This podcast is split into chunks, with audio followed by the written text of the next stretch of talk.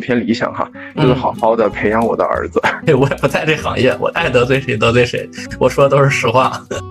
然后待了一个多月的时间，然后就卖出去了一个工位，我记得。然后还是当时好像是另一个部门的另一个大哥，他觉得我没开单儿，然后送了我一个工位。呃，甚至是什么？有个姐姐她找工作，她怕我找不到，她把我的简历和她简历订在一块儿。她去面各种资本，什么丰瑞啊，很多资本的时候，她告诉那个创始人说是你找我可以，我要带着王鑫一块儿来。他也问过我，你们公司的盈利模式是什么？然后他，然后他也说你一个工位租一千五，他说我平时租两千一，然后你们公司是怎么算这？这个账的，然后哎，当时他最最开始对标的是 YCA 孵化器，是硅谷的最有名的孵化器。后面后来因为 WeWork 的市值涨得特别高，然后大家发现了这个公司可能更好讲故事，所以开始对标 WeWork。然后然后离开北京两年后，我就结婚了，然后去年就有了我自己的儿子啊。欢迎大家来到职业理想第三十五期的栏目。然后今儿也特别开心，特别荣幸邀请到了我当年三十六课时期最好的朋友瑞哥。而瑞哥如今也是保利的总监，特别厉害。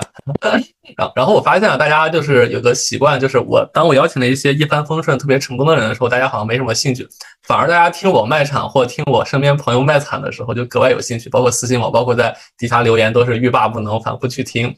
那今天其实跟大家聊。我又一段可能被骗，然后很挫折的时候，然后和瑞哥一起。那瑞哥呢，是我在三六课时候最好的朋友啊。然后他是大我三岁，但是我觉得他当年一直有一颗很幼稚的心。但是因为很幼稚，所以当时他面对很多挫折的时候，都能很微笑的应对。嗯，然后当年瑞哥其实离开北京是意料之外、情理之中的。他匆匆去深圳面了几家公司之后，就迅速回北京打包了行李离开了。那当时我觉得瑞哥离开呢，其实还是一个挺冲动的选择。但是瑞哥当他去了那个深圳之后的话，一路前行，不但是爱情上遇到了真爱，然后也拥有了自己的孩子，然后在事业上也是一帆风顺，如今成为了万宝招金中华龙里的保利的总监。对，然后我们今天几个关键词儿，一个叫北北漂，一个叫地产边缘人物，一个叫深圳逆袭，一个叫保利总监。我觉得这几个词儿，很多朋友会很充满好奇。那就是今天我们一起走进少年阿瑞的北漂的精神世界吧。好，欢迎瑞哥。然后那第一个问题呢，先请瑞哥自己介绍一下自己吧。对。呃，大家好，好我叫李瑞，然后来自湖南，今年呢已经三十三，然后过了而立之年。哎，你的好像相亲帖啊，你继续吧。然后今天也很开心，可以跟我的好朋友威尔哥来分享一下自己的这一段人生经历。开始吧。你你的介绍完全没说自己职业啥的。好吧，然后我先简单说一下我跟瑞哥。我跟瑞哥其实是在三十六课的时候认识的，那时候应该是我毕业第二年，但是是瑞哥应该是工作四五年的时候。对，然后后来的话离开了三六氪，我去了领英，然后瑞哥也是辗转了几个还是偏联合办公空间的公司吧，然后就去了深圳，对吧？对，对，哎，当时你离开三六氪之后，还去了其他的招商空间，对吧？呃，当时我是从优客工厂，然后客空间，然后在那个什么，就是腾讯的那个，就是超品的那个那个腾讯办公空间待过，短期待过三个月，然后然后然后还，我想一下啊，还去一个产业园，忘记那个叫什么叫叫叫什么名字了。然后呢，我就最后就放弃了北京的工作，然后直接杀来了深圳。对对对，后后来我还发现那个腾讯中央空间的董事长是我一个远房堂哥，这么巧吗？没没没有，因为后来家里立立传的时候，我忽然发现了。好，没事没事，过去式过去式。然后那个，那我觉得第一个问题先想问一下，就是也是每个嘉宾都会问的问题，就是瑞哥也三十三岁了，那你现在还有没有职业理想？有啊，一直都有啊，只是说在我的职业理想当中，现在在规划自己 退休以后的生活，这个是可以说的。可以啊，所以你职业理想是退休是吗？对我现在的目标就是退休，因为我我在就是在我的人生追求当中，我觉得工作对于我来说已经不是主要的追求了，我更更多的是想在三十五岁之后有一份自己的事业。哦，这可能应该也算是大多人都在往这一方面想，我觉得应该是啊。对，上期嘉宾也是这样的。对，因为我我是我是觉得就是工作这么多年，因为我我出来的比较早，其实说大学实习就二十岁，嗯，开始在北京，然后在北京漂那几年呢，基本上也也算是丰富多彩的北漂生活吧。然后回了深圳，更多的就是想沉下心来，然后想自己以后的发展方向。然后呢，呃，还有就是要有一个比较稳定的经济收入来源，因为这个可能就是疫情的三年，就是让我 就看到了很很多，就是那种就是失业的，然后很多呃公司倒闭的，因为因为我在保利这三年呢，就是接洽的更多，基本上都是保利跟保利合作的一些外包的企业比较多，而相对而言，就是在我跟他们合作的这个过程当中呢，就倒闭的。然后还有就是债务债务催收，应该是我这三年就是经历过最多的，所以我我更多的想法就是说，能够在三十五岁之前能有一个属于自己比较稳定的一个收入经济来源，然后接下来的生活呢，就是这个可能偏理想哈，就是好好的培养我的儿子。我的天呀！我我的哥，你你怎么变成这样？我我我我我我可以说，我现在基本上没有什么很大的人生抱负和理想，就是就是从从疫情放开，我我因为我是很深刻的能感觉到。今年的这个经济大市场环境非常的不好，即使是疫情放开了，我也是就是就是这个经济的大环境发展还不是很明确，因为我我是看不到什么比较就是突出的行业就是飞速发展的比较快，反而其实就是还是那那那几个行业就是在往前走，然后反而是我现在自己工作的这个这个行业就慢慢的在走下坡路。好吧。所以你现在的理想就是早点有自己的稳定的收入，然后早点退休，然后好好培养自己的儿子。对，因为我我我是我是觉得哈，就是呃，现在我更多的在乎的是就是个人的价值，就是个人的价值去变现，这样的收入才是最比较稳定和可靠的。我我就我我觉得这样讲，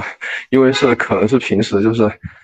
看多了那种，就是说靠自己的个人，就是靠靠个人哈，然后自己的资源圈子，然后呢，然后通过一些资源的嫁接，然后来实现变现，其实就是能赚到人生当中的第一桶金。嗯，然后呢，靠这一桶金呢，通过理财各种方式，然后呢，就过上了财务自由的状况。我我觉得我这么讲是不是讲的有点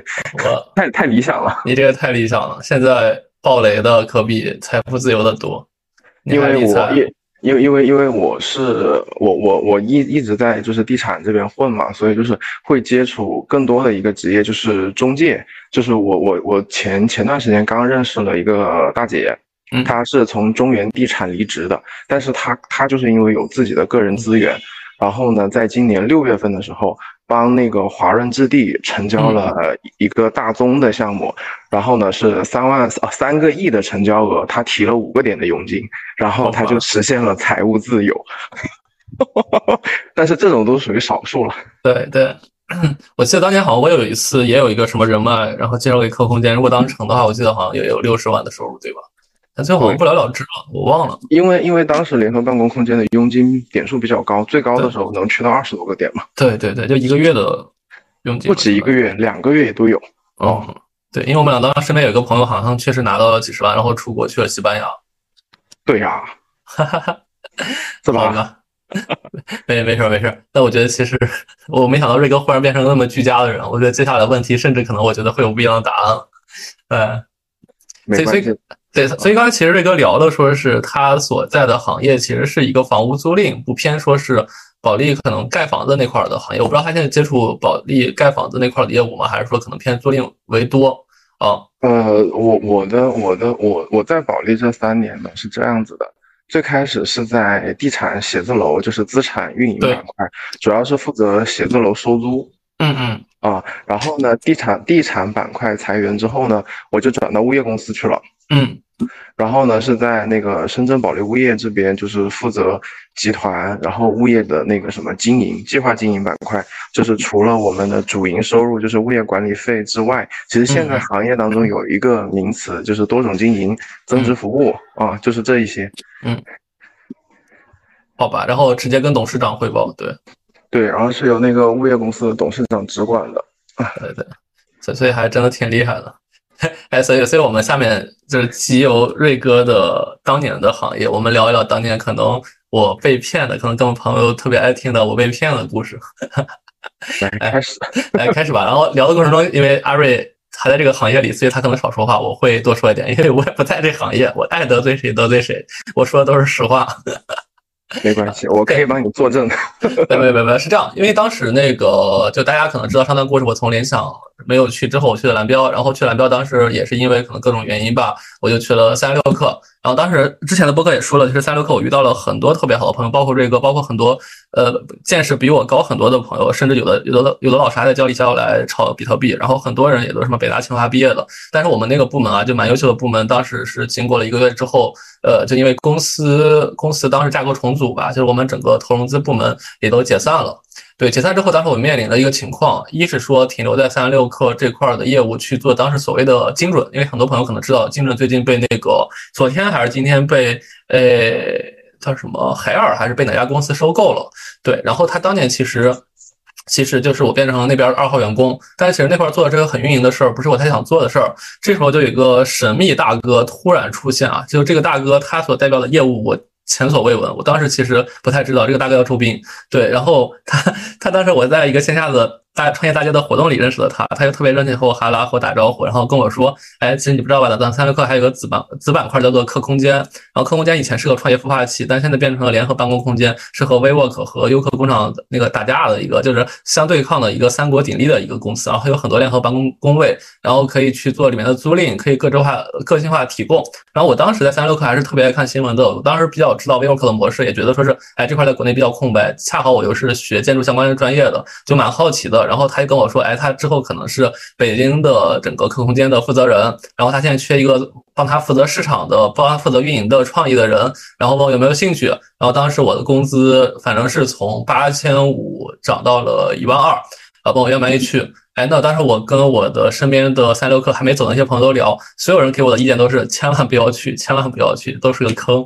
但是我最后还是去了，因为我觉得就是一是说我可能当时刚毕业，然后学地产的想回去；二是我确实不想做运营。但是我当时去了之后，我发现他给我的岗是什么岗？他他其实这个人他其实不是北京的客空间的负责人啊，因为当时北客空间其实主要就在北京，他其实是在北京做招商的一个组的组长，然后底下可能有几个人，后来也管了运营。当时瑞哥其实在运营部门，对，然后当时他给我的岗其实是个招商经理的岗啊，然后去了之后才发现这个岗其实他不是什么所谓市场，因为当时我发现客户间有自己的市场部门，然后市场部门那些人。我之前还对接过，然后人家也不缺我这个人做市场。那当时其实需要我做什么？需要我做的其实是招商。那所谓招商，其实就是 sales 销售，嗯，然后就是卖工位，就是找各种人去把工位卖掉。但但我自己又是一个。很不爱赚钱的人，也不是不爱赚钱吧，就是我我如果名和利放在我眼前，我一定会图名不图利。所以忽然我变成了一个 sales，变成一个销售，其实我没准备好。然后当时他承诺的那些市场的手段，其实是他自己的私心，可能想把我挖来之后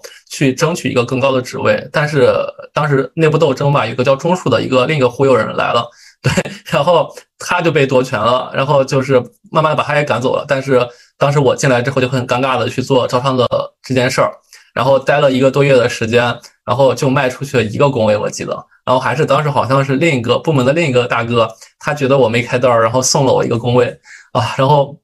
那段日子其实很煎熬，就是我我会觉得我整个职业错位了，就我职业定位完全错位了，就是我我完全不想做我现在这摊事儿。但是当时我的工作，在我刚毕业一年不到的时间，已经动了三次，然后经历了两家公司了。所以我当时工作特别难找，所以我此时此刻还是特别感激后来 LinkedIn 就招聘我的所有的老师们，就当时其实，在很很危险的时候，他们给了我橄榄枝，包括当时其实我三六氪那些劝我不要去的哥哥姐姐们，他们当时帮我找工作找的比我自己都勤啊。当时甚至是什么，有个姐姐她找工作，她怕我找不到，她把我的简历和她简历订在一块儿，她去面各种资本什么丰瑞啊很多资本的时候，她告诉那个创始人说是你找我可以，我要带着王鑫一块儿来。就当时很多哥姐们帮我很多忙，才让我说是一个多月的时间逃离了那个魔坑。然后后来发现那个坑真的是无底洞，不管是后来那个中枢它各种妖魔化操作，还是说后来其实客空间的各种的失去了所谓三六氪创业本质的操作，以及后来大家可能看到一些就是像暴雷一样的事件的发生，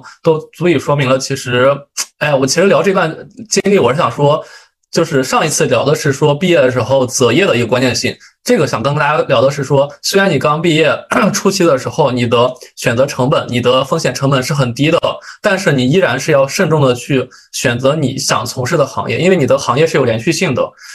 当你不认知、认知不清楚去选择一个危险行业的时候，你再回头，真的是需要很多贵人帮你才能把你拉出来的。不然，可能大家可以想一下，我当时去卖工位又卖不出去，那我可能唯一的出路，要不就是继续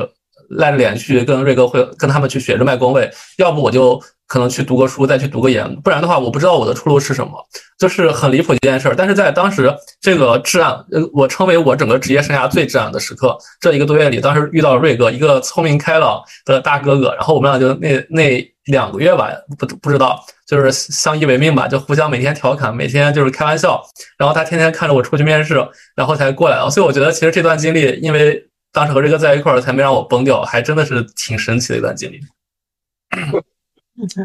所以瑞哥如何评价当时的我？当时如何看待我？我觉得当时的你应该就是应该能看看得出来哈。首先就是被骗的那种懊恼，然后呢，也是处于一个择业的迷茫期。但是我觉得你还是有自己内心当中的想法吧，就还是想就是坚持自己的原则，就是做自己想去做的事情。但是呢，就是及时的止损，我觉得这一点做得非常好，不像我还在那个地方坚持，应该是干了快一年吧。对，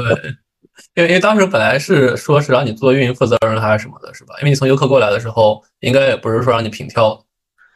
对，当时就是管啊，好像是说四季青那边拿一个项目，然后去做项目的负责人，然后后来那个项目就一直没有签，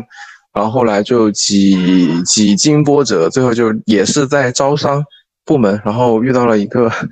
就是那个谁的助理啊，然后在他手底下待了 一段时间，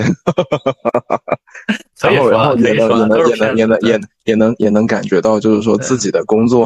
工作业绩，然后被人直接拿去剽窃做工作汇报，就是那种，那那时候还年轻嘛，二十几岁，哪懂这个些啊？那个时候想一想，就是说自己的工作成果，然后拿去被别人做工作汇报和展示的时候，然后呢，其实很多工作都是自己做的，就想一想就觉得这这这一段经历真的是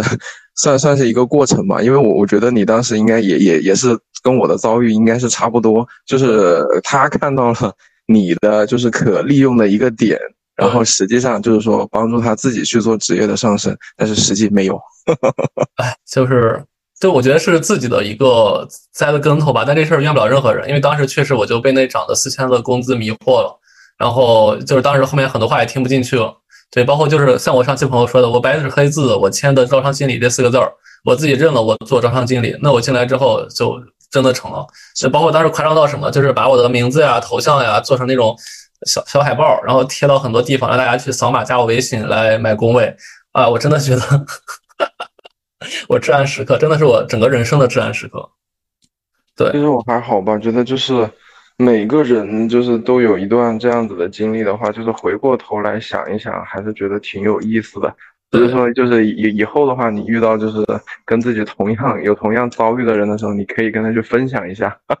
哎啊而！对，而且而且当时其实我想说的是，我其实对 Q 空间一直有很很高的好感的，是因为我在大学创业的时候啊，当时我就知道三十六氪，知道三十六氪有个孵化中心叫 Q 空间，然后孵化了很多的公司啊，当时我们觉得还不错的公司。然后当时那群人是有一群很有理想的人，包括我在三十六氪时期，其实我对接的好多都是 Q 空间最原始的那帮人。对，当时那个人把我招过来之后，我发现一切都变了。就他不管是一个公司运营的性质，还是说里面那群人都变了。对，所以所以啊，我觉得像瑞哥当时这样的一个人，能在里面生存快一年，真的是挺不容易的。因为瑞哥他真的是一个不太会勾心斗角，或者说是 喝醉了换老板那样的人。对，其实我我是我是我是觉得，就是把克空间，然后从三十六氪，就是你之前说的那个什么。就是孵化的那个板块独立出来，其实转转做这种传统的联合办公的时候，我觉得性质上已经算是彻底的变了。而且，其实其实在我当时接触联合办公这个行业的时候，其实我脑子一直是清醒的。我在从。做商业地产，然后转到优客工厂，就也其实也是被猎头挖过去的，然后跟我讲了很多这种比较概念性的东西，就说什么初创的企业啊，在一个比较开放式的环境当中办公啊，又是社交啊，然后可以对接到就是自己想要的资源啊什么之类的。其实我当时脑子里是完全没有这个概念，然后就过去了，然后就看到了一群呢，就学历特别高，因为当时。优客工厂在招人的时候比较卡学历，基本上就是九八五、二幺幺，要不就是海归。然后呢，也是把每个人的工资是分等级来的。啊，然后我我当时进去的时候是九千，我才知道跟我同级别岗位的最高工资是可以拿到一万二的。嗯，然后呢，在整个公司的运作过程当中，其实我是一直在质疑公司的盈利模式。然后呢，同时呢，我其实，在优客工厂也是遇到了，就是我我我现在回过头来想一下，我觉得那个那个应该就算是我职业生涯当中就是。遇到了那种就是 PUA 的那种上级领导，他他基本上就是说否定你所有的工作业绩，然后呢对你的工作产生质疑，然后呢让你不断的产出东西，然后让他有收获。他呢就是平时就是呃负责汇总一下每个项目的那个什么客户关系经理的那个呃工作状况，然后招商情况、收租情况。然后呢，实际上每一个项目，其实我当时是在那个 FESCO 优客工厂，其实是他们意义上的第一家店。然后那个真的就是纯开放式的。当时啊，我跟你一样哈，也是在那里遇到周斌的哈，那应该也算是周斌也是在那边先接触的联合办公。然后呢，那里基本上都是他招过来的客户。然后呢，我我当时对于那些初创的企业的印象就是交租不及时。然后呢，就是整个公司的就是员员工的素质也不是很高。然后呢，然后我当时的我记得工位的价格就是一千五起。然后呢，当时 FESCO 那个项目的孵孵化器，他们原来那栋楼就是孵化器。然后呢，他也问过我，你们公司的盈利模式是什么？然后他他，然后他也说，你一个工位租一千五，他说我平时租两千一。然后你们公司是怎么算这个账的？然后你们每个月要给我三十多万的租金，然后这里一百六十个工位，你每个工位租一千五，你们每个月这个租金跟就是给我的租金，你们能打平吗？然后还问了，他说你们还有别的盈利模式吗？其实我当时呢，就是刚进优客工厂，优客工厂是一五年成立的，然后我是一五年七月份加入的。其实我当时整个，我我只在优客工厂待了六个月。那那那六个月给我的感觉就是我不理解它的商业模式是什么，我也不知道它它盈利点在哪里。然后当时对于联合办公空间，我就觉得就是，呃呃，可以接触一些创业公司，给给给我的感觉哈，就是可以跟这些人多聊天啊，聊聊看别的企业是干嘛的，也许可能对于我以后的职业规划有帮助。我当时这么想的。然后呢，在优客工厂干到十二月底的时候，我实在是不想干了，因为我是觉得那些人很虚荣心，就整个整个氛围不是很好。而且我可以用我的话，就是说我可能跟他们待在一起，我觉得我比较接地气一点。那那那那些人就是脑子已经被被被某 IP 人物洗的已经差不多了。嗯，我我可能觉得我再再待下去，我可能我就是一个异类了。因为因为我我对我的领导提出过质疑，我说在我们收租不及时的情况下，每个月的公司支支出是怎么来打平？就是这个项目的收支平衡的，我我我问的最多的一句这样就是一句这样的话，嗯，但是我我内心当中我希望能得到的答案就是他告诉我联合办公空间的商业模式是什么，嗯，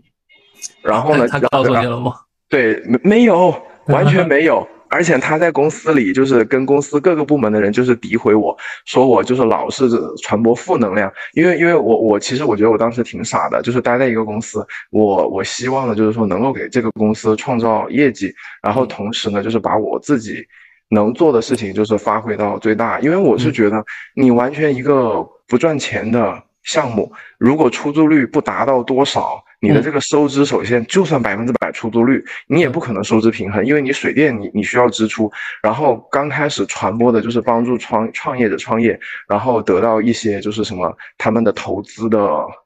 呃投资款的一些什么回报，这些其实完全。也不是这种概念，就是联合办公跟孵化器还不一样。当时就就是概念，我我我有点混淆，我自己都就是一直问他，我说到底这是做孵化器，还是说就是纯联合办公？我就是租工位的，工位租出去，这个工位有什么价值？就除了租金收入以外，还有什么其他的收入？然后呢？他们后来提出来的就是什么呃增值服务、创业服务，说白了就是把一些什么工商注册、法律顾问、财务这些所有的供应商引进进来，然后呢，我们就只是做一个信息渠道的嫁接，然后在中间去赚取这个中介佣金。我可以就是这么很直白的说出来，就是这就是赚这个钱。但是你觉得这种东西其实都是市场化的东西，难道那些创业公司就不可以找到就是性价比更更高的吗？难道就是等于说你给他提供的就是市场上最好的吗？就这这些根本根本就是没有办法去支撑他往下去继续融资。我我我我我可以说他能继续融资，可能就是那几年政府政策的支持，然后还有就是有一个 IP 形象的人物站在那里站台。就是靠刷脸融资，我这个讲的比较直接哈。我我我我是真的不喜欢这个行业，所以才抨击他的。因为一直到我离开这个联合办公空间这个这个行业，我重新回归到地产，继续去做这个商商业办公，去做收租，包括现在在深圳，就是这些。我回来的时候，当时啊，优客呀，还有什么那个什么微度啊，就是这些七七八八的，就五花八门的这种联合办公空间，在我眼里。就就就是一个代名词，它就是个二包客。你想，你你你想不到你的盈利模式，你拿不到最廉价的底租，你没有那个差价去赚，然后去养活这群人的话，我就建议这个公司不要在这里开下去，不要讲那些没有用的。真的，你还不如就安安心心的在写字楼里租办公室就好了，最直接。啊。对，其实瑞哥刚讲完这个，我特别有感触，是因为我特别年轻的时候，我还面过那个自如玉的市场负责人。当时我是和熊林直接弯弯的时候聊到这块事儿，然后我跟他说，我之前在客空间的时候做过一两个月这块工作，然后我就特别想问他说，你觉得如何看待联合办公空间？他当时说是他其实当时完全没想明白这块商业模式，所以他不去碰。对，所以当时其实我们所有人都在想这块事儿在国内是否可行，因为为什么说空间从那个孵化器变成联合办公空间，是因为当时它最最开始对标的是 YCA 孵化器，是硅谷的最有名的孵化器。后面后来因为 WeWork 的市值涨得特别高，然后大家发现了这个公司可能更好讲故事，所以开始对标 WeWork。但 WeWork 其实当年啊，在美国可能能成型，一就是刚它可能也是有一些资本的故事去讲；二是说是美国人天性就特别开放，他们可以在一个办公空间里迅速的沟通洽谈，然后形形成一些办公室的文化，然后带来一些可能增值的服务会比较好。但是其实在国内的环境，这件事儿是很荒唐的。就一是国人，就我们中国东亚文化其实很崇尚的是一些私密感的东西和一些就是距离感的东西，它它本来就没有那么开放。二就像瑞哥说的，就是我说实话，中国人是比美国人聪明很多的，就是所谓的什么上社保呀、什么五险一金啊，或者说是做一些增值服务的那些东西啊，太容易找到。你我说不好听，就是微信小程序打开直接一搜，你能搜到这个行业最好的公司。那为什么我要用一个联合办公空间，它加上自己的一些利润去做这件事儿？所以就是一个是社交属性没有之后，一个是。所谓的增值服务，国内根本不可实现。之后，那联合办公空间其实就是一个租工位的地儿，但它又是个二道贩子，它不可能拿到一个很低的价格，它要用这个要把的这个价格去打平，那就是一个恶性循环，就是个庞氏骗局。就是大家看到这些年的无数的联合办公空间都在倒闭，它其实都在证明一个道理，就这个行业的模式在国内是完全不可行的。对，没错。而且，而且，其实你说联合办公空间最早期在没有，呃，WeWork 进入中国市场，然后也没有优客工厂的成立，最开始的时候都是那些叫什么商务办公室，其实那些就是最早期的二包客。在最开始的时候，很多写字楼刚建成的时候，就会有很多二包客，就会拿拿很低的那种底租，大概也就是三四十、五六十，在这种。甲级写字楼，然后拿下来，然后签大概十年到二十年的租约，可能中间大概就是有五到八个点的递增，然后同时呢，他们就把什么装修成本啊、水电成本全部摊到每个月里去，然后再算到他可以对外出租的那种精装办公室的租金，也就是按平米算，就是反而是这一些目前哈在深圳还有存活的，而且还活得比较好，就是大家可以去了解一下吧。反而是现在就是联合办公空间这个行业已经逐渐就是已经跌下神坛，就就是就是自从疫情开始之后，我可能首先一个是我不太去关注这个行业了，也有可能就是说真的这个行业就已经消失在市场当中。包括其实你像优客工厂跟客空间，现在他们的盈利模式应该也都转变了，也肯定都不再是说去拿那种。就是整体拿办公空间，然后重新做装修，对外出租，可能都变成了，就比如说做什么企业定制，就是帮这个企业去做办公空间装修，就已经变成装修业务了。然后呢，还有一种可能，就比如说它有一套完整的就是运营运营体系，其实跟物业公司也都差不多。然后把东西拿过来，我给你做服务，就是这样子的。就盈利模式都已经开始走这种轻资轻资产化，而且也偏离了就是这个公司成立之初的时候。他们所谓的那些就是呃跟资本融资讲的那些故事，就基本上都已已已经已经变成了一个四不像公司。包括我现在了解到的，就优客工厂都已经开始转账做长租公寓这个行业。长租公寓其实也是个二道贩子该做的事情，它的它的盈利模式大概也就是需要五到八年这么长的一个回收周期才可以回本。嗯。啊，所以说我对联合办公空间这个行业就可以回到今天的主题，反正进去了就大家学到了，就是都是就是有教训的、有经验的，就大家都可以站出来分享一下。反正我 我我我我我是我是比较清醒的意识到，就是说联合办公空间这个行业就是骗骗年轻人还行，真的就是说脑子就是有那种财务概念的。去去做这个生意，你怎么算账算不过？你在这个公司绝对不可能会有一个长期的职业发展，除非你是在这里面，就是有自己其他的追求。对啊，而且我当时我对我当时记得，其实客空间可能唯一有一个可能不太亏本的地儿，就是那个当时中关村有个天创的大楼，那个楼一直被很多人诟病说是风水不好，当时客空间就拿了他的应该是负一楼。那个当时其实我们几个待的最多一个地儿，拿它负一楼，在可能甲醛还没放好的时候就开始租。当时那个拿楼可能就两块钱一平，对，拿的吧，应该是很低的价格去拿啊。后后来租，然后其实没怎么租出去，后来当做一个冷库去整体出租出去，对，然后把那个打平了。对，所以所以其实真的违背初衷了。而且我我坦率的说，就是我在国内见过那么多初创的联合办公空间，包括我朋友圈其实有很多创始人，我唯一会我觉得会比较敬佩，或者说我觉得是在坚持。初心做这件事的，其实就五界空间当时安迪和小松他们，就因为因为我他们后来把公司也卖给优客工厂了，可能因为经营确实撑不住，但是他们当时做这件事的时候，包括他们当时第一个联合办公空间是在那个百子湾。我当时还是上学的时候去参观过一次，当时小松带着我们去看，包括当时姜思达很多人的，哎，不是姜思达，另一个脱口秀的人的公司也在那边注册。就当时很多就是很文艺的人愿意选他们，是因为他们营造的真的是一个很唯有可视的一个就是异空间的感觉的东西。但是后来其实这行真的就变得很畸形了，就是就是在。研究怎么图图利，那就跟你按摩一样，你去按个脚，人一直在旁边跟你说推销这个推销那个，那你其实完全按摩的初心都没了。你按完之后，操，他巨难受，骂了一顿，然后骂骂咧咧走，对，留存率很低的。对，没错。而且其实其实包括现在，因因为我我我一直就是在强调哈，就做商业地产，然后资产运营这个板块。然后呢，像我们对于写字楼的规划也是。以前会把联合办公空间这个东西呢，就是会在几会会拿出几层不太好租的楼层，然后我们去做那个精装修，然后呢，就是会以一个算算得过账的价格，但是会比别的楼层低，然后呢就分分区域租出去，就可能只是说会把它当就是当做我们写字楼运营当中的一个收入板块。就当当当当做这样子规划，但是实际上后来其实发现，其实这样子就是没有长期租约，然后就大概就是一年甚至是半年这样的出租，其实空置成本还是比较高。对，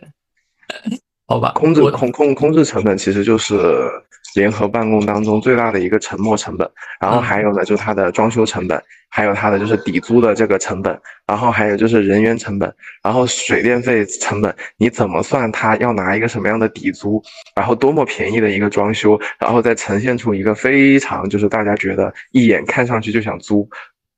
就是在这里办公的一个场所。我我我思前想后，我我还是想不出来。我不知道，我也想不明白。不，反正我我我觉得，其实我们俩聊这个行业也是可能很多朋友可能之前比较好奇的，尤其是在地产相关行业好奇的一个行业。我觉得我们俩可能从自身的经历去聊一些他的一些痛处吧。然后我觉得我们就聊聊到此为止吧，再往后聊可能播不出来了。嗯，再再再再聊的话，我觉得就基本上就是。我因为我是不喜欢这个行业，你再往下聊的话，就是更多的 你懂的。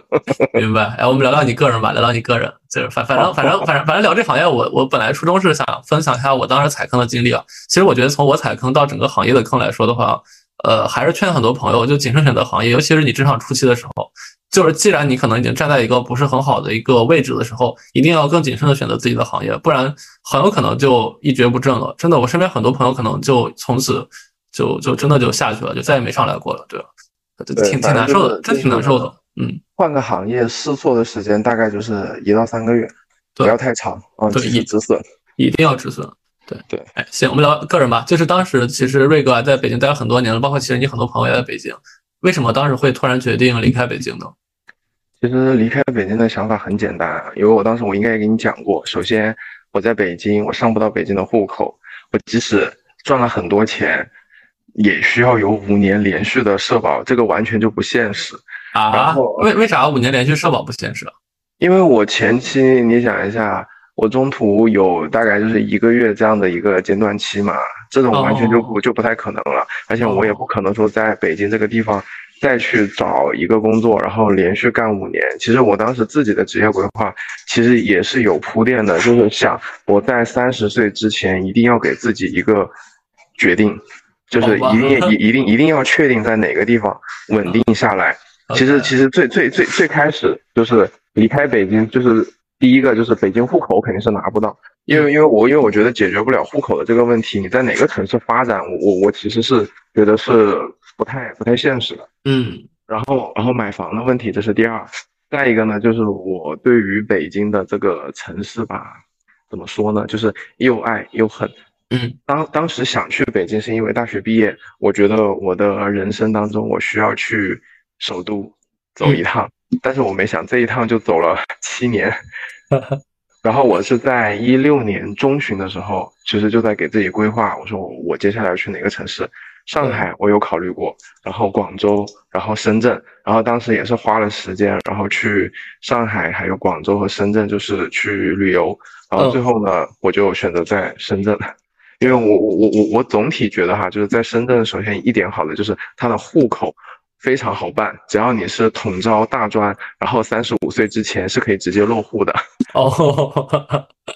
然后你你有了深圳的户口之后买房，然后然后然后还就啊是还有一点深圳的车牌非常好上。哦，哇，你好实际啊！我发现你又居家又又实际。对，因为因为因为这些现实的问题，我就是觉得在哪个城市方便解决。其实你如果是决定在一线城市打拼的话。我觉得最基础的就是这几个问题，你首先要解决掉。你如果能解决掉，然后再靠你自己自身的一个职业规划，在这个城市你合适，你留下来，那就继续干。我我我，所以觉得我当时决定来深圳，其实当时也是抱着就是，嗯，没没有没有想过后面会是怎么样的一个结果，只是说我我先来，然后给自己一年的时间，如果在这个城市我留不下来。我就准备回老家了，当时是做这样最坏的一个打算，但是实际就是往下走的结果还是就是可以的啊，就自己觉得还比较理想，甚至超出预期了。我觉得真的超出我对你当时离开的预期了。对，因为而且深圳其实湖南人很多嘛，然后离湖南也很近，对我觉得这个也是蛮好的一个东西。就是深圳，深圳也是一个比较包容的城市啊，就是基本上都是外地人，没有什么本地人。百分之八十都是外地人，呃，剩下的百分之二十呢，就就是广东这边的潮汕地区，或者就是他其实深圳本地人基本上都是就是客家海边的那一群客家人啊，没没有什么本地人，所以就是深圳这个城市还是包容性比较比较好。然后再一个就是说，呃，这个城市呢，就是速度会比较快，相对而言就是节奏呢要比北京还要快。你是二十七岁、二十八岁的时候离开北京的？二十七岁。哦，对，好多年前了，六年前了。然后，然后离开北京两年后，我就结婚了。然后我去年就有了我自己的儿子。对，然后变成一个居家的好爸爸。对，对，对。其实刚刚瑞哥说了很多实际的想离开北京的决定，包括说户口，包括说是没有房子、没有车。对，但但我坦率说，就是你刚刚说的所有问题，我都不存在。就对现在的我来说，都。已经解决了，或者我刻意想拖两年，对，但是我可能也没有说想好说是一定要留在北京的。但我更深层的原因是因为我对这城市除了人之外，我可能并没有觉得这是一个，哎，怎么说就生活特别舒服的城市。对，反而可能像深圳，像一些南方城市，它靠着海，或者说是一些很好的气候，我会觉得比较好。对，对，因为我当时还有一个原因就是我鼻炎比较严重，我再继续待下去的话，就是一到冬天就是雾霾一起，我这个鼻子也扛不住。然后当时也是喝中药喝了一段时间，调理不好，最后回深圳就不药而愈了。确确实确实，很多人阳了之后去海南，忽然那个嗓子也不咳嗽。对呀，对，所所以其实大家发现啊，就北京不管是那个物质还是说精神，好像现在我们这些中年人和下一代年轻人都不是特别喜欢，但它就是有一种很强的魔力，吸引着每年一批又一批的年轻人涌入到它这个城市里。呃，对，可能就是因为工作原因吧，或者说一些。最好的机会，所谓的这些最好的机会的原因。对，但总是有我们这样的人，可能在年纪稍大的时候又迅速又离开了，就像好妹妹的歌曲唱的一样啊，今天的伴奏可以用这首歌。哈哈，对。哎，然后那下一个问题啊，也是想继续聊的，就是其实瑞哥在北京北京一直我觉得是很怀才不遇的。其实我一直觉得你很有很有能力的，包括说其实你和我聊天的时候，我觉得你是特别实干的人，但一直处于怀才不遇或者遇到一些不太好的人。但到深圳的话，为什么事业忽然变得顺利起来了？是因为你老婆吗？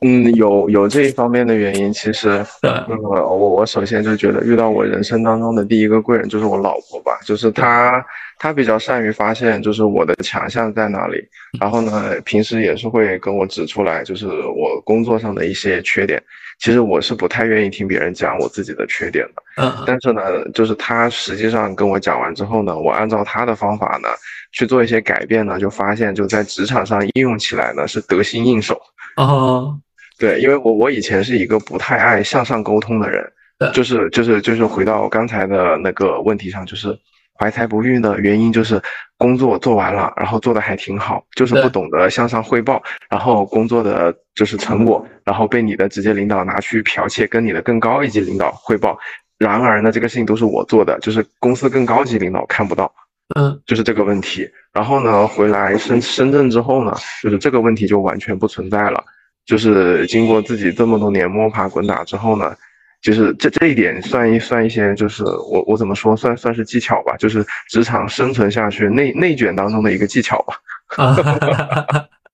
哎，所以你后来升到保利总监，也不是说忽然升的，也是一步一步的走到这个位置的，是吧？呃，嗯，能说有一点点运气嘛？你说有有一点点运气，因为当时是我这个岗位是急招。就是我我这个岗位原来的那个总监呢，他是被那个禹州禹州地产那边挖走了。然后呢，当时我定的入职的时间是呃九月份，实际上那个总监呢就已经离开有一个月了，然后他们还没有招到合适的候选人。然后呢，我是以经理的岗位入职的。其实我当时入职的时候，我也是比较慌。嗯，我比较慌的原因在于就是我没有工作交接。对。然后呢，我们当时也是刚经过了，就是公司各个部门的人员优化。然后我这个部门原来原来的一些老员工都相继离职了。然后我我只能说，我这个部门加我就只剩下两个人，就是我现在的这个助理。然后呢，我一来的时候呢，就是财务会先找到我，因为我我我我刚才说到，就是我疫情的三年，就是接触最多的就是债债务的催收，就是我这个部门要把所有的供应商的欠款。对，全部 全部追回来，这个是我，就是我的绩效考核里面占百分之二十的工作，所以呢，我我当时比较慌，因为一来，然后入职半个月，财务就给了我一封邮件，然后欠款大概就是五百多万，虽然五百多万在保利不算多哈，但是对于我来说，我觉得压力挺大的，嗯，然后呢，就自己就埋头了，就梳理那些欠款的合同。然后花了两个月的时间吧，我十月份入职的，一直到年底十二月底，然后后来我我没有每个月和每一周去做我的工作总结，因为当时没有时间，就是一个劲的在催收，然后最后在财务汇总就做做年底结账的时候，然后我的我的领导，我当时是对那个助理总经理汇报工作的，然后呢，我的这个部门的总监呢也一直在招，然后呢，我我其实。是还是有点就是不太甘心的一个点在于，就是我这两个月其实我知道我自己做的还可以，然后呢，但是呢，他又一直在招我上面这个总监的岗位。其实我自己是比较自私的哈，我我其实当时是知道我上面的总监岗位是缺失的，我是有意想往上爬的。然后呢，我也有跟我的直接领导反馈出来我的想法，就是说给我一个月的时间。然后两个月过去之后呢，其实。我要到一月一月十一月十六号转正，然后呢，我领导是十二月二十一号找我谈的话，然后呢，他就直接跟我说，他说你，他就说我给你按总监转正，然后工资给你涨两级，就是，然后然后然后提前给我转正转正，然后当时我内心的。我内心就已已经已经绷不住了，就是那种喜悦，就是马上就要溢于言表。然后妈呀！然后然后然后然后我我就一直压压在那。你还记得我当时给你还发了个信息吗？我说我升总监了。对对对，我知道。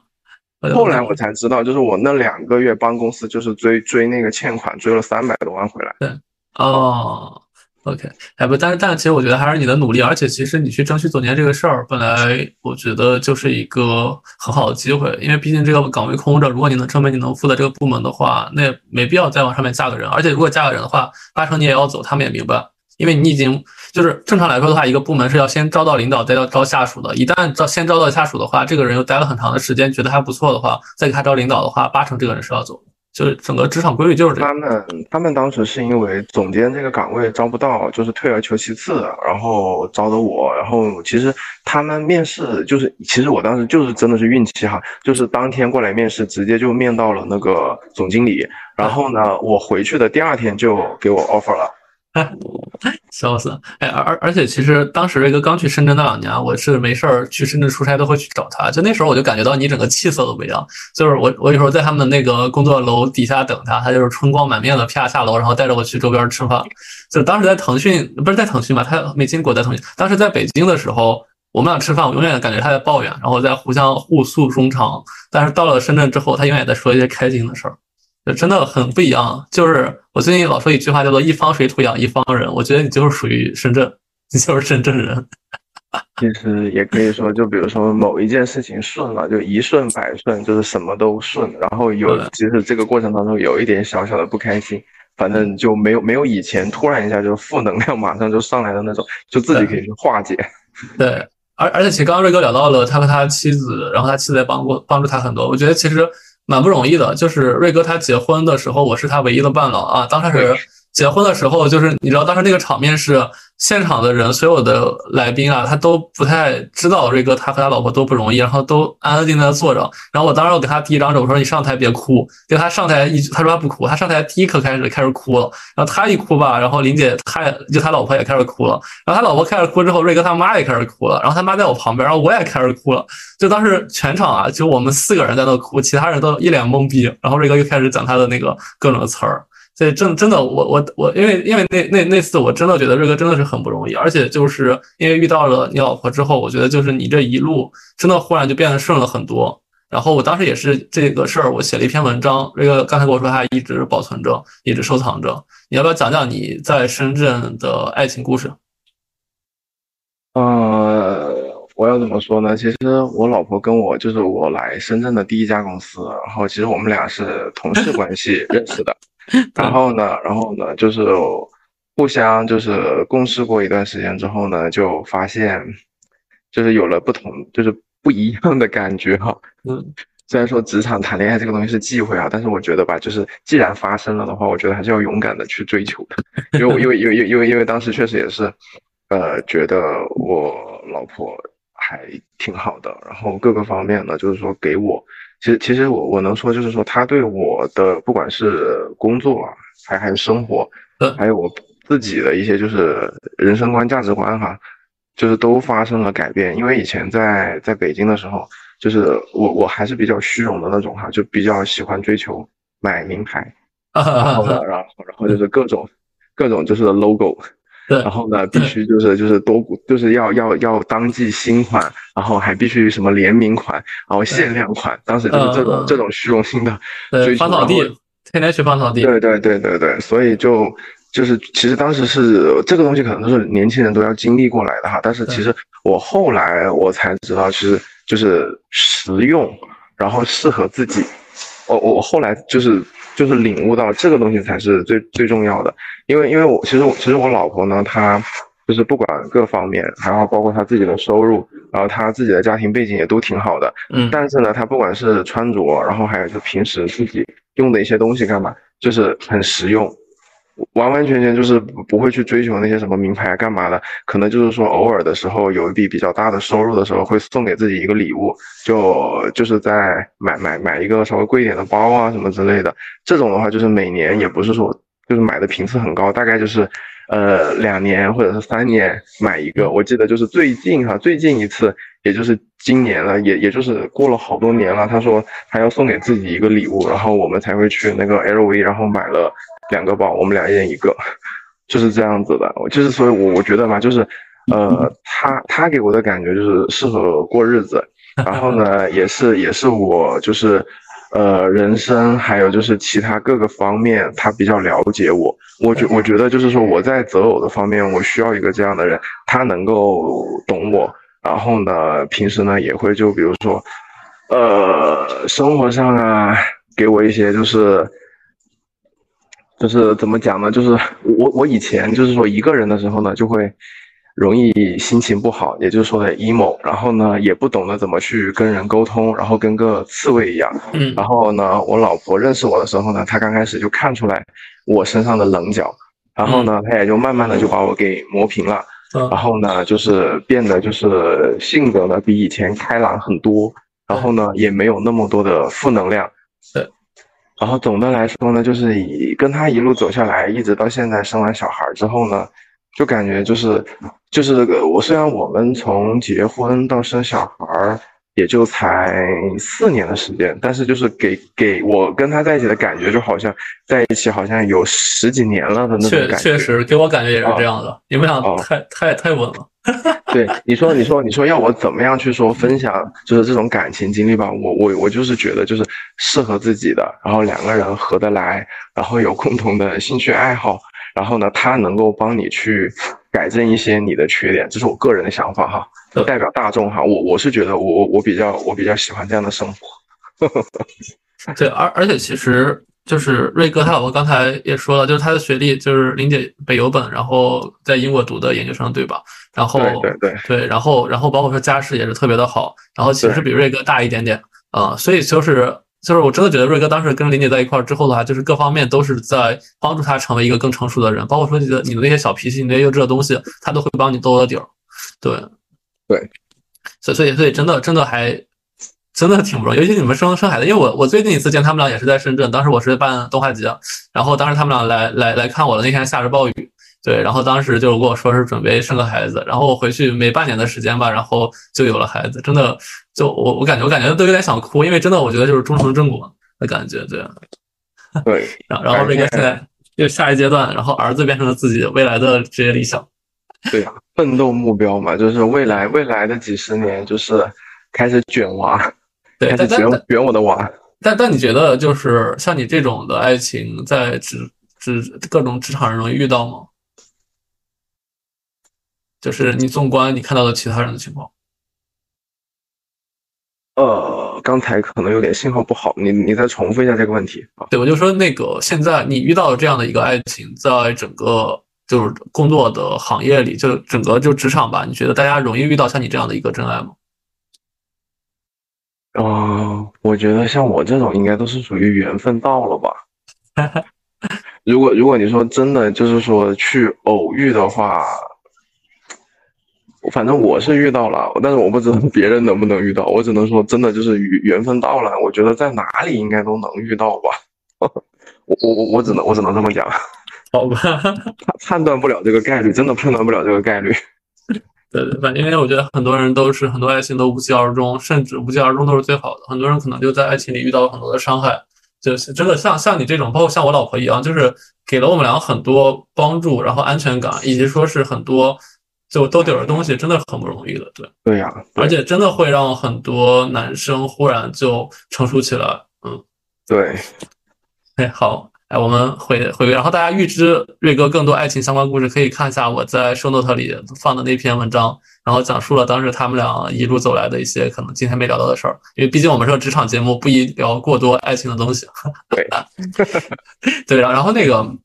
下个问题啊，就是我觉得，呃，因为我们毕竟还是职场节目，然后很多朋友可能也特别好奇，说你从事的行业就是。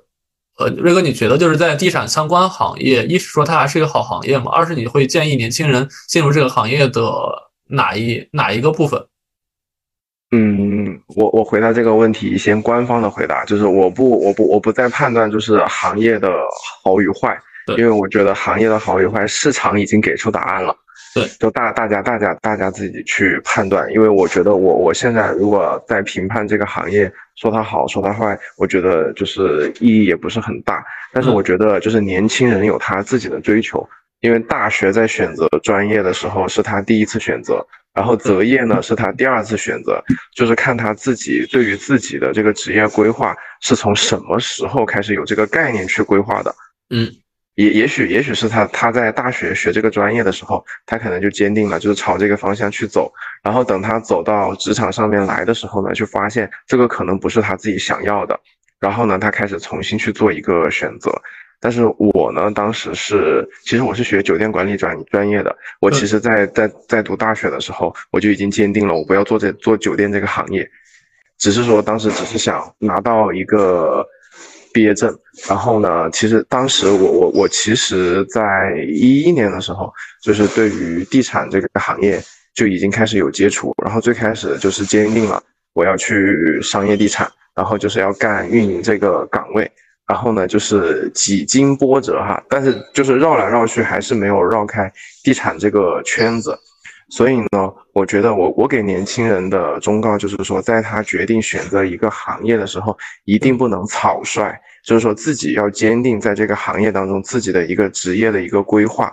不管他是在哪一个阶段，就是有内心的一个波动的时候，就是回过头来想一想自己当初的这个决定是怎么决定下来的，你才重新在你自己选择的这个赛道上重新再规划一下，就是一定不能跑偏。就像就就就就像你你你自己也说的，就是及时止损。对啊啊，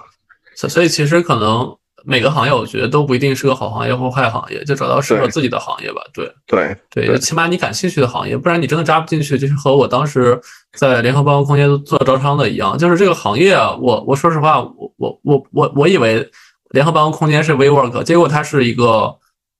咋说呢？它是一个，这是一个传统的那种办公室租赁行业。对，然后我以为让我干市场，结果他让我卖工位。呃，我不是说卖工位不好，但我这个人。就是我的专业能力，对和我的擅长的东西完全就不是卖东西，完全完完全把你从一个赛道拉到了另外一个赛道。对，而且我本来建立了一些赛道的壁垒，忽然就全打破了，自己亲手签的合同里。所以就是刚刚瑞哥说的，真的，我我觉得就每个人进入这个行业之后，你一定要摸清，呃，进入这个行业之前，一定要摸清楚这个行业它到底是要做什么，然后你真的是否喜欢，而且最好做一个能力测试，看看自己能力到底在哪。如果你是个很内向的人的话，你就不要。不要去招商，不要去做外向的事儿，这不是你的擅长的事儿。你别说挑战自己，当你做不擅长的事儿的时候，咋说呢？就是你你表达都表达的不是很快很轻，那很难的，真的很难的。我遇到过这样的人，他自想挑战自己，但是得不偿失，最后遍体鳞伤，然后又回到了自己的喜欢的东西。那时候可能年纪已经大了，对，对，就是挑战可以，就是不要花很长的时间，就反正你看出来自己不太适合做这一行，就赶快。就是你想一想，你到底适合做什么？你你可以就是长期的，就比如说，呃，不要那么快想着去进行下一份工作，你就回过头来看看自己适合做什么。虽然我讲的这个比较笼统哈，但是总总总体来说，我觉得还是比较适合，就是说给现在的年轻人一个忠告，就是说你在选择进入职场的时候，你一定先要给自己做一个就是前期的一个职业分析，就是看自己的性格往哪个方向去发展。其实你在大学就是择择专业的时候，其实已经算是给自己第一步定位了。但是你觉得你在大学学习的过程当中，你不喜欢这个专业的时候，那你呢就往自己这个专业看一下，就是上下游还有什么可以跟跟这个专业挂钩，然后再去择业的也可以。反正就是说自己在选择进入职场的时候，一定第一步是最重要的，要慎重。进入到职场就是新人的第一年。你就得立马清楚自己未来的几年是需要往哪个方向走，就就第一年哈，必须要清楚。如果你第一年还不清楚的话，你后面第二年、第三年，你可能就是不停的在换工作，然后找自己适合什么工作。其实从那从那个时候开始，就不是你去挑挑工作了，而是工作来挑你了。而而且对，而且连续跳槽的话，会越跳越烂，就公司也会越来越烂。对对对对，反正就是基本上就是三三份工作，大概就能确定。你自己大概是一个就是适合干哪个行业，反正不要超出三份工作，而且这三个这三份工作一定一定要是有关联的。你如果都是没有关联的话，你后面基本上整个人生就是属于一个长期迷茫的过程，可能就是真的需要哪天有个贵人提拔你一下。对，像我们俩其实是遇到过不少贵人，但是不是每个人都会遇到贵人的。对，嗯，对啊，我们就是个反面案例，我们是个很典型的反面案例，只是说我们。我们俩真的是运气特别好，不管是自己的爱情还是说自己的工作，都遇到了就是很难得的贵人，就真心待你，然后能给你好机会，且愿意提拔你的人，就这这个事儿真的不是说是职场常见的事儿。嗯，对，而而而且啊，我真的建议，如果你没想明白的话，你就别工作，你就去继续读书。包括其实瑞哥，包括我也是，我们俩的家属一直会建议我们俩继续再读个书。没想明白的时候，读书它不一定是个坏事，它起码保持你是个空白。就一张脏一张黑色的纸，肯定不如一张空白的纸。对，对，就是在你还没有想好自己进入职场做什么行业的时候，你可以出去旅个游，或者是或者或者是继续深造你的学历。对，就是就是，然后再想清楚你到底想干嘛。如果真的是不想进入职场，那就那就创业，想好哪个赛道。这个时候呢，就是需要很大的知识量，所以继续深造还是有必要。然后呢，多在学校里去接触，就是相关的一些就是创业的圈子，给自己一些想法。其实我我我是我是真的觉得哈，就是没有想好做什么工作的时候，也可以想想是不是要去创个业什么的。因为我觉得就是在在在这个选择当中，是吧？说不定就会有奇迹呢，哪怕是失败了的话，它反反过来，其实我觉得也是有好处的。对，反正及时止损吧。对啊，对啊。然后那最后一个问题，我觉得其实瑞哥应该会很犹豫，就是每个嘉宾都会问到的，就是回到二十岁，你还会做出当时的选择，成为如今的你吗？应该不会。你聊聊二二二二十岁的李瑞在干嘛？二十岁的李瑞就是刚踏上北京，就是二零一零年，我我永远记得那个时间哈，二零一零年的十月十一号，我在北京西站下了火车，然后去了公司安排的实习单位，然后那那个时候的北京呢就已经开始就是很冷，嗯，然后我当时就是来北京，就是觉得啊，我来来来首都了，然后呢过来见一见。就是大城市大概是什么样子的，当时内心就是这样子的想法。你如果说让我重新回到二十岁的话，我可能会选择